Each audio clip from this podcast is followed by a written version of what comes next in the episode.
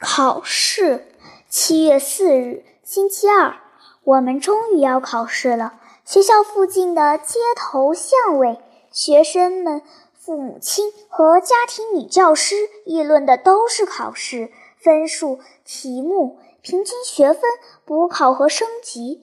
昨天上午考了作文，今天上午考算术。看到领学生到校的。所有家长在路上千嘱咐万叮咛自己孩子的情景，真让人感动。许多母亲还把孩子送到教室的座位上，检查一下墨水瓶里有没有墨水，钢笔是不是好用。出门时还回头再叮嘱一番：大胆些，要细心，多留神。我们的监考老师是夸奇先生。他蓄着满脸的黑胡子，说起话来如同狮子一样吼叫，但从不处罚任何人。有的孩子害怕的脸色发白。当老师打开市政府送来的函件封条，并抽出考卷时，教室里鸦雀无声，连呼吸的声音都听不见了。他大声念着考题，用他那双骇人的眼睛，一会儿瞥这个眼。一会儿又瞥那个眼，从他的眼神可以看出，如果他能告诉我们答案，我们个个都升级了，他才心满意足呢。过了个把小时，因考题太难，不少人开始焦急不安了。有个学生竟发愁地呜呜哭起来。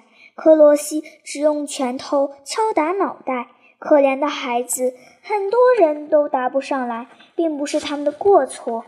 有的是没有足够温习功课，有的是父母亲对他们不够关心，以致荒废了学业。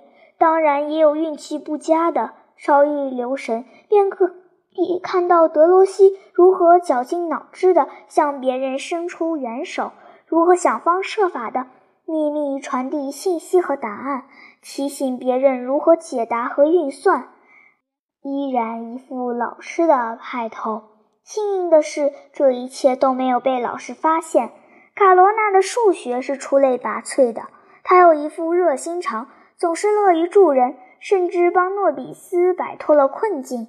斯达尔迪两手贴着额头，眼睛盯着考题，直犯愁，纹丝不动地做了一个钟头，最后仅用五分钟的时间做完了全部考题。老师在课桌之间踱来踱去，连声说：“要冷静，别着急，千万别着急。”他看到有人灰心丧气了，就张开狮子般的大口，装出要将它吞下去的样子，逗他笑，并给他打气。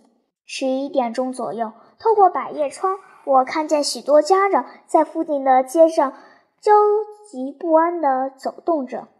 波列克西的父亲穿着深蓝色的工作服，脸上全是煤灰，从工厂赶来了。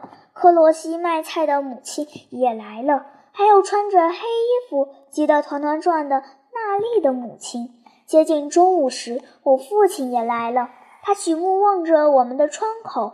我亲爱的父亲啊！中午考试全部结束，校门口的情景如同一场戏。所有的家长都拥向自己的孩子，问这问那，边翻阅作业本，边跟其他同学核对答案。今天多少题？总分是多少？减法占多少分？全答对了吗？十进位小数点呢？无论老师走到哪里，都被家长问个不停。我父亲从我手里去拿草稿，看了片刻，说：“很好。”站在我们旁边的波列克西的铁匠父亲也在核对儿子的草稿，他有些地方看不大明白，便转过身来，焦急不安地向我父亲讨教：“喂，您能告诉我这道题应得的总数是多少吗？”父亲告诉他答案，铁匠扫了一眼，算了一番，最后眉飞色舞地惊叫道：“好小子，还真了不起呢！”父亲和铁匠像两位知心老朋友，相互凝视片刻，开心地笑了。父亲向铁匠伸过手去，铁匠紧握父亲的手。分手时，他俩说：“口试时再见。”对，口试时再见。我和父亲刚走几步，便听见背后有人哼着小曲儿。回头一看，才知道是铁匠唱的。